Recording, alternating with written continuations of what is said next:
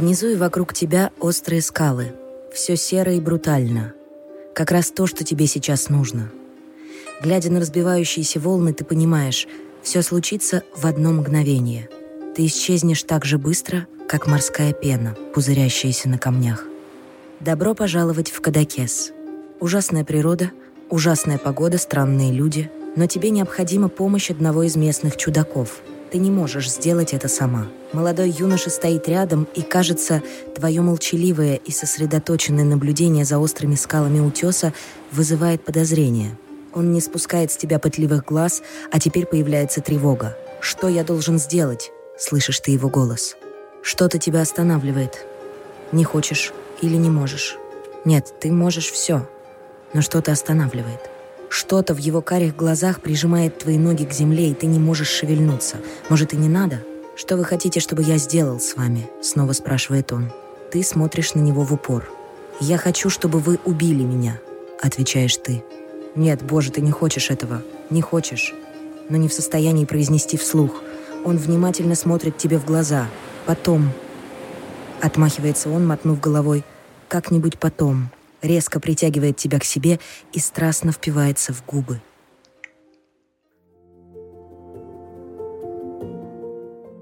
Вы когда-нибудь задавались вопросом, почему мы помним гениев, но часто забываем имена тех, кто был рядом и вдохновлял их на великие открытия?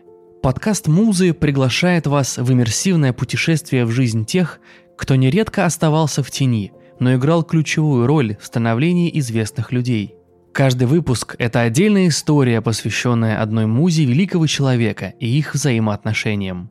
Мы не будем до самого последнего момента раскрывать имена героев, чтобы вы могли увидеть мир их глазами и ощутить, что они чувствовали. Приготовьтесь прожить жизнь музы одного из величайших художников XX века.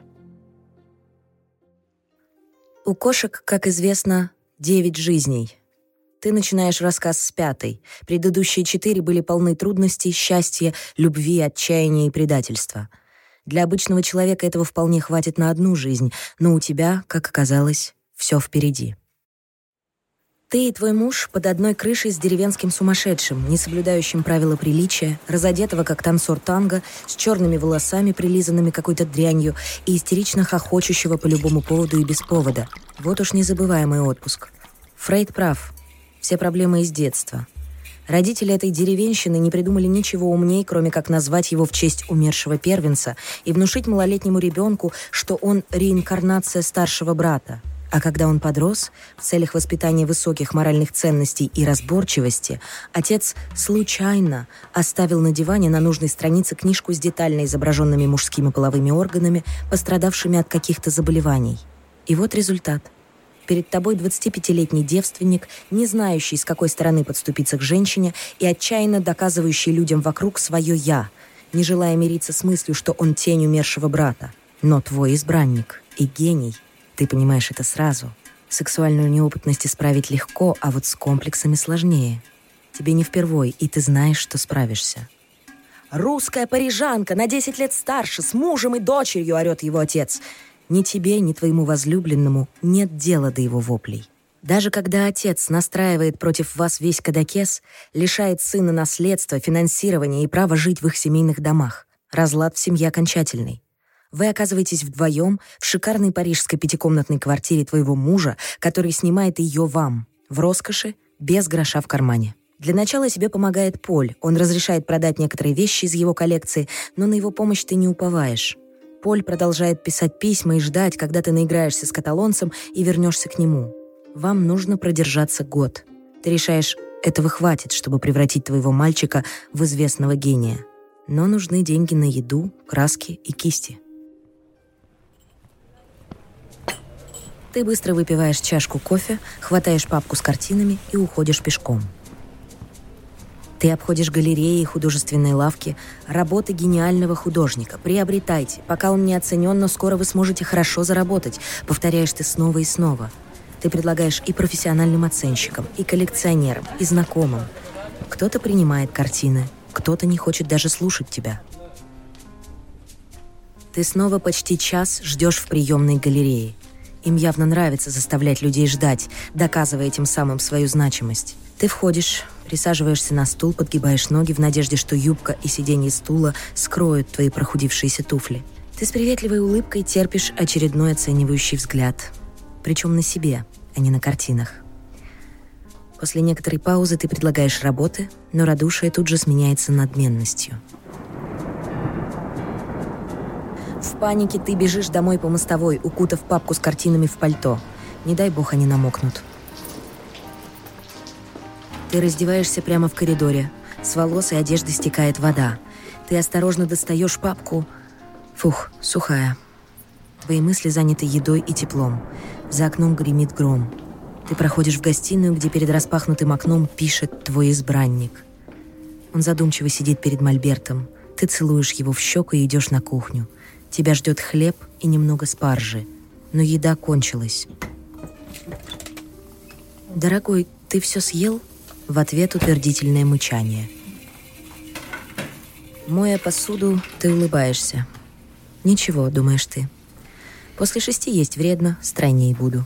После посуды ты садишься перешивать платье. Нельзя выглядеть оборванкой.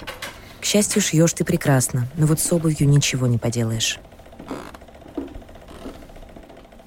В тот вечер твой милый впервые замечает, как вы живете. Он встревоженно смотрит на лужу в коридоре, обувь и говорит, «Твои ноги промокли насквозь, почему не выкинуть прохудившиеся туфли? Тогда мне придется идти босиком. Милый, если я куплю новые, мы не сможем купить еду и краски, понимаешь?» Он наблюдает, как ты превращаешь изношенное платье в нечто новое, и вдруг падает на колени со слезами. «Я ничтожество. Я не могу прокормить тебя и купить новые туфли». Ты присаживаешься на пол перед ним. Не смей так говорить. Перестань, это все временно. Мы ведь копим на домик в Кадакесе, помнишь? Летом ты сможешь писать там. Ты ведь так любишь это место. Но он сотрясается от слез еще сильнее. Ты берешь его лицо в свои ладони и смотришь ему в глаза. Это временно. Скоро весь мир будет у твоих ног, верь мне. Мы будем богаты. Я добьюсь этого во что бы то ни стало. Ты веришь мне?» Он кивает. «Так будет. Не сомневайся и не беспокойся ни о чем. Продолжай писать картины».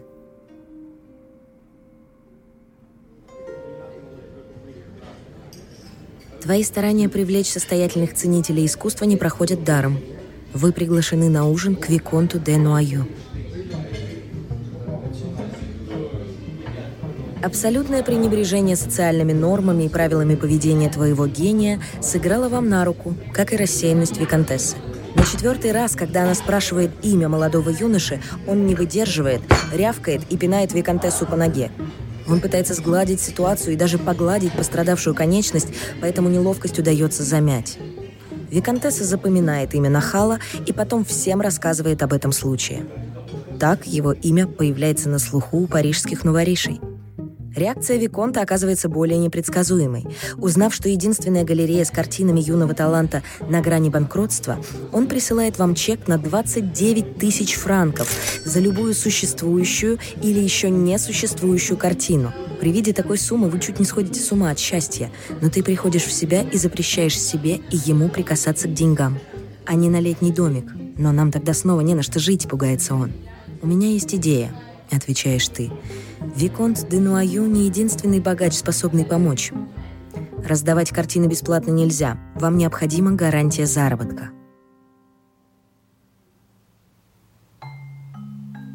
В вашей зале собрались 12 богатых коллекционеров Парижа на званый обед. Ты раздаешь гостям картины со знаками зодиака. «Прошу, выберите свой». Обращаешься ты к гостям. Коллекционеры с умилением разбирают картины – все время посвящено написанию картин, начинаешь ты. Рестораны, казино и прочие развлечения не для него. Согласитесь, подобный образ жизни весьма скромен и не требует больших затрат.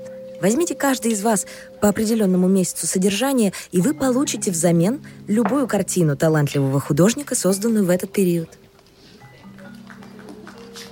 Коллекционеры с радостью соглашаются. Вы получаете от каждого по 2400 франков. Тебе больше не нужно ходить по галереям. Твоя задумка настолько пришлась по душе коллекционерам, что они не только рассказывают ее всему высшему свету Парижа, но и гордо демонстрируют полученные в дар картины. Так имя молодого художника стремительно разлетается по столице Франции.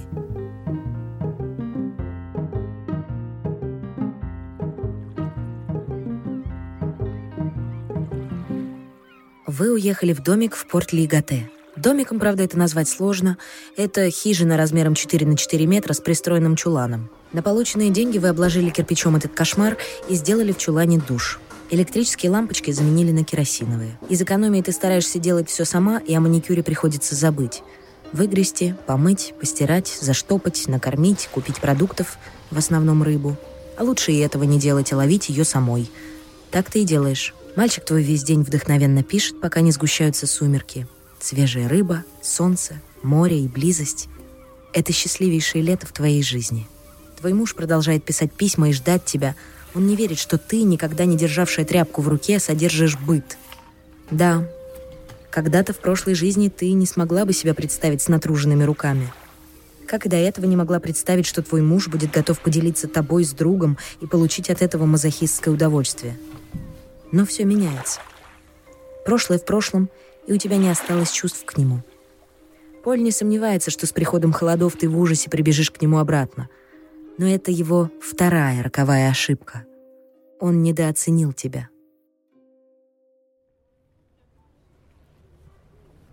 Вы возвращаетесь в Париж. Семья Денуаю не только помогает финансово, но и активно демонстрирует картины. Имя молодого художника у всех на устах. Вас пригласили на светский прием – Ты сидишь напротив и наблюдаешь за юным гением, к которому уже подкрадывается слава. Он боится толп, званых ужинов и загадочных столовых приборов. Если во благо дела и нужно соблюдать правила, то он попросту не знает их. Сидит молча за столом и ничего не ест. Ты с тревогой следишь. Это приглашение позволяет сэкономить вам на ужине, и ты надеешься, что он поест. Вокруг тем временем ведутся оживленные беседы. Он мельком ловит твой взгляд, и ты видишь игривый проблеск. Он что-то задумал. Гадая, пустят ли вас в этот дом после его выходки, ты активнее налегаешь на фуагра. Викантесса Мари Лор замечает, что он не ест. «Вы здоровы?» – беспокоится она. «Да. Перевариваю съеденный дома десерт из стекла и дерева», – буднично отвечает он. За столом гробовая тишина. Толченое стекло переварилось легко, а вот дерево с ним сложнее. Видно, попался мореный дуб или что-то подобное. До сих пор чувствую тяжесть в желудке. Извините. После этой тирады все головы за столом поворачиваются к тебе. Не желая останавливать игру, ты киваешь с невозмутимым лицом. Да, это его любимая еда на завтрак. Битое стекло и плашка из дуба.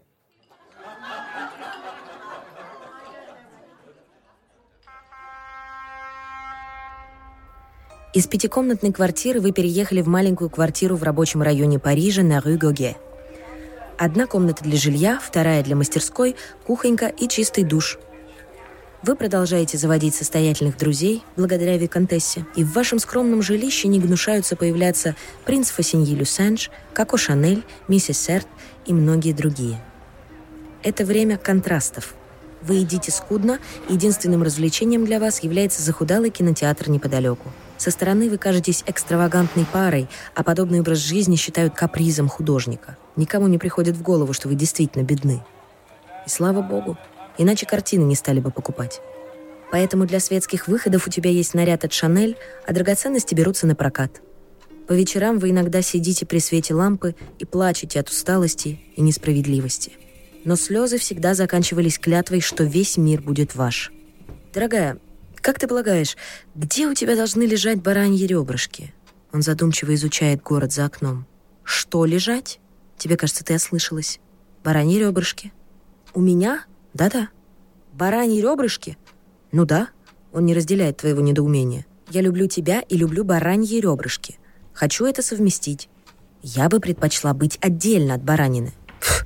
Ну и рисуй сама, фыркает он. На голове размести, как морского ежа у себя. Снова фырканье. соус будет стекать по твоему лицу. Новое позирование, новый вызов, мучительно думаешь ты. Ладно, тогда на плече. Правым или левым, не унимается он. А есть разница? На правом. Ты потом долго сидишь в полоборота, попросив лишь, чтобы ребрышки были не слишком горячими.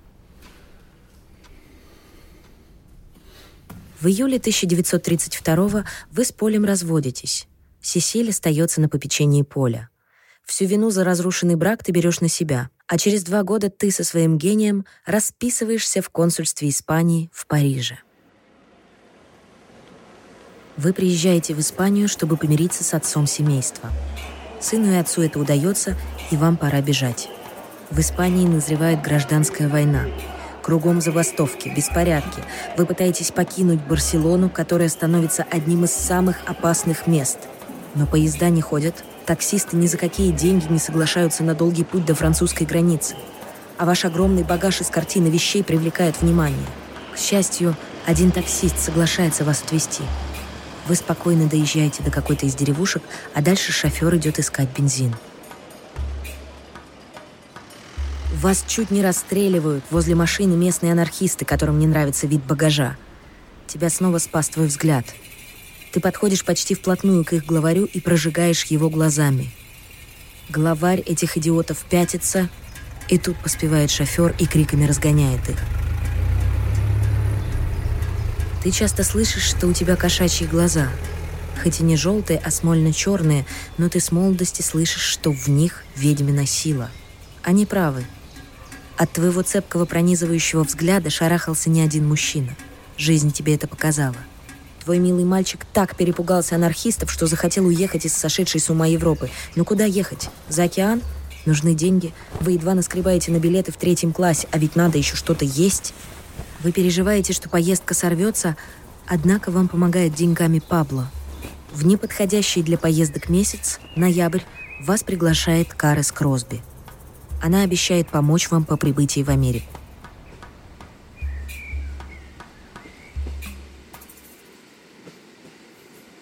Вы едете к причалу, где вас ждет лайнер.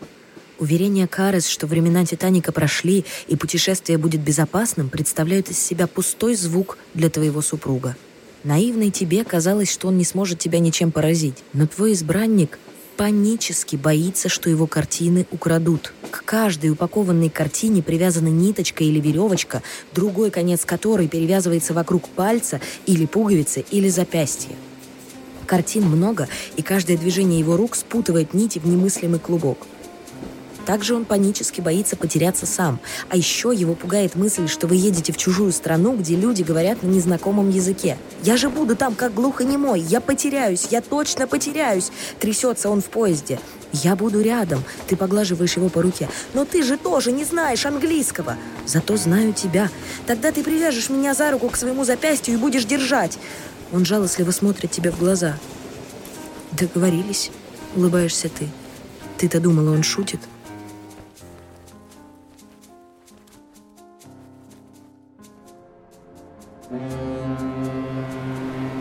Плавание на лайнере – настоящее испытание. Твой милый боится шторма, падения за борт, морской болезни, кражи картин, потери в толпе людей. Каждый раз перед выходом на палубу он надевает пробковый спасательный жилет. Перед ужином или обедом он несколько раз проверяет, запер ли каюту, нервно звеня ключом с номерком. Вы шагаете по коридору, он разворачивается, проверяет еще раз замок, возвращается. Вы садитесь за стол, еда остывает, ну к черту. Он уже сорвался со стула и понесся проверять каюту, не украли ли картины. Когда твоей дочери было 4 года, она и то была самостоятельнее твоего нынешнего мужа. Он крайне беспомощен, не знает, как поймать такси, назвать адрес, расплатиться – не имеет представления о ценах на самые простые необходимые продукты и как вообще делать покупки, не знает, как организовать быт, Пол пути позади. До Нью-Йорка остается плыть еще несколько дней, но твой муж уже пакует вещи. «Что ты делаешь?» – удивляешься ты. «Готовлюсь к прибытию», – тараторит он. «Вдруг лайнер уплывет обратно, а я не успею собрать все картины». Видя его серьезное, почти отчаянное лицо, ты не решаешься рассмеяться. «Милый», – ты берешь его ладони в свои, – «корабль никуда не уплывет, пока все пассажиры не покинут его, понимаешь?» «Но вдруг ты уйдешь, а я останусь», – его снова берет дрожь. Куда же я без тебя уйду?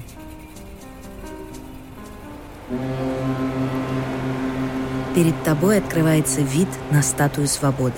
Муж на отрез отказался уходить, он одетый и собранный сторожит свои картины, а ты наслаждаешься видом на палубе. На причале толпятся репортеры. Правило местной прессы — встречать лайнеры. Здесь можно собрать материалы для светской хроники и фотографировать светских львиц, таких, например, как Карас Кросби — Когда репортеры сделали массу снимков ее бриллиантовых украшений, она предлагает им посетить вашу каюту, ведь там талантливый художник. Ты в это время как раз направляешься с палубы в каюту. «Ты ушла! Ты ушла!» — истошно орет твой муж. Ты не успеваешь войти в каюту, как застаешь мужа в панике. В поту и трясучке он держится за свои картины. Приходил какой-то тип и что-то говорил на чертовом английском. От испуга он говорит в перемешку на испанском и каталонском, игнорируя французский. И ты не сразу понимаешь, что случилось. «Вот он!» — кричит он. Ты оборачиваешься и видишь репортера. Рядом с ним стоит Карес Кросби. Она переводит его слова. Услышав, что он представитель прессы, от которого зависит его успех, твой муж тут же расплывается в улыбке и лихорадочно начинает развязывать ниточки и распаковывать картины для демонстрации. Наибольший восторг у репортера вызывает портрет с бараньими ребрышками.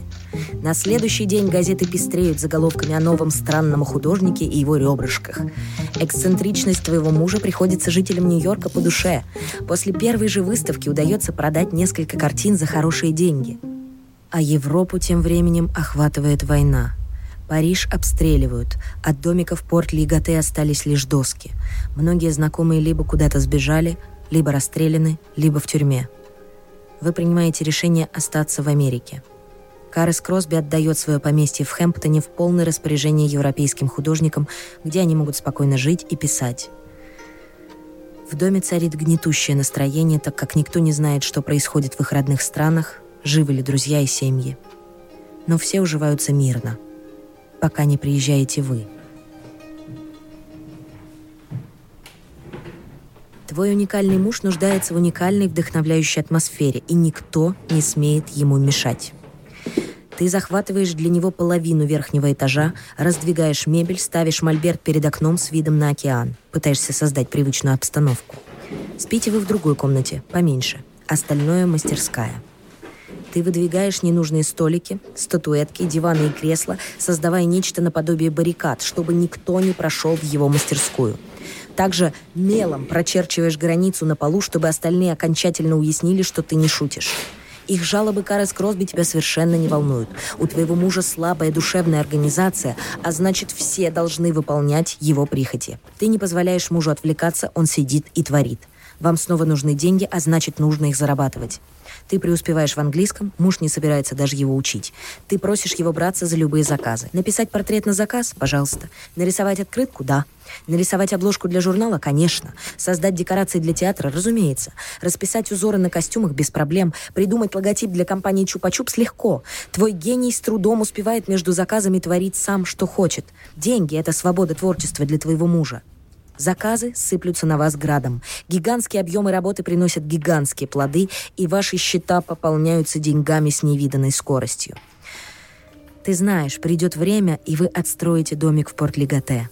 Будете хорошо одеваться, не будете нуждаться в финансировании и покровителях. Твой муж слушает твои мантры, кивает и продолжает работать. Скоро в поместье становится неудобно жить, и вы перебираетесь в отель «Дель Монте Лодж», который, услышав об известном госте, предоставляет вам номер за скромную плату, а мастерскую бесплатно. Вершины не покорены, а потому у вас рождается идея ночи в сюрреалистическом лесу. Безумное мероприятие вы проводите в отеле. Только американцы могут примчаться с разных концов света на эпатажное шоу, заплатив непонятно за что. Тем не менее, праздник удался. У вас огромнейшая кровать в Голливуде, перевернутая разбитая машина, раздетые манекены, дикие звери из зоопарка, а главное – знаменитости в лице Альфреда Хичкока и Кларка Гейбла. Билетов продали в три раза больше, чем мог вместить отель.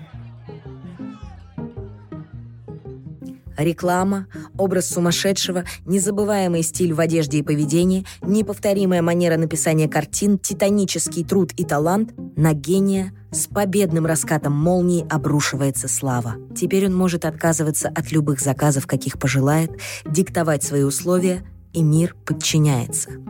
За картинами выстраиваются очереди, на счетах в банках накапливаются миллионы – вы трудитесь над образом вместе. Любую странность раздуваете до максимума.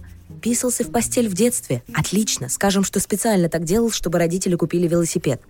Панический страх перед кузнечиками. Класс. Нежелание учиться в школе. Хорошо. Капрофагия. Отлично. Создается образ обаятельного монстра. Кругом все кричат «Браво!», а твой муж повторяет «Я отличаюсь от сумасшедшего тем, что я не сумасшедший» появляется много фальсификаторов. Сначала появляются качественные копии, затем плохие, а потом ужасные. Каждая подделка вызывает у твоего мужа приступ ярости.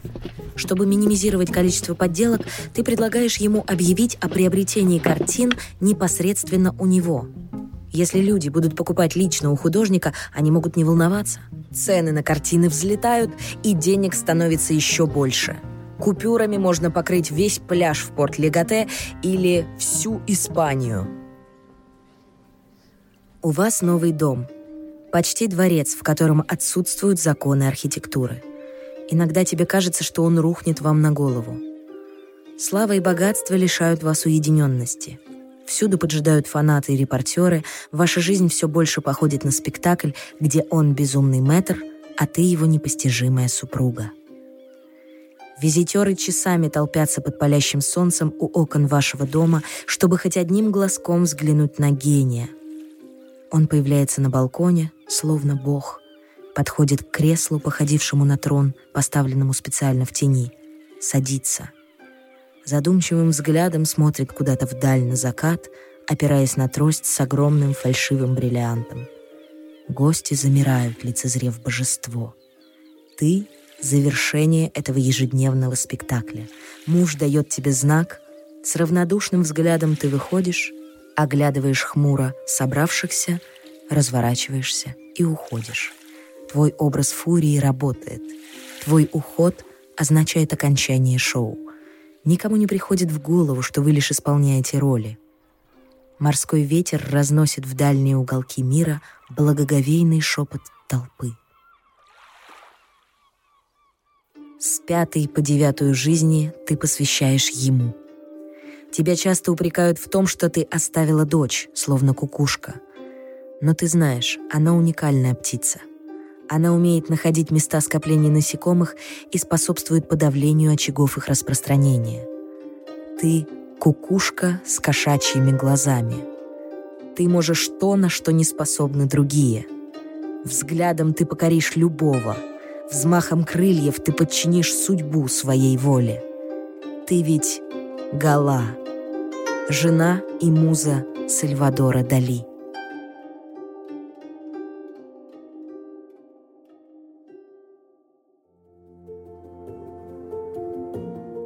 Наш подкаст художественно-документальный. Мы работаем с дневниками и архивами того времени, но, конечно, доподлинно не можем утверждать, что те или иные события происходили именно так, как мы их показали. Над выпуском работали автор сценария Наталья Лушина, текст озвучивает Анастасия Великородная, звукорежиссер Тимур Шарафуддинов, авторы идеи и креативные продюсеры Константин Колосков и Анна Ковалева, помощник редактора Алина Сижажева. Большое спасибо, что были с нами – мы вернемся через две недели. Пока. Производство Brainstorm FM.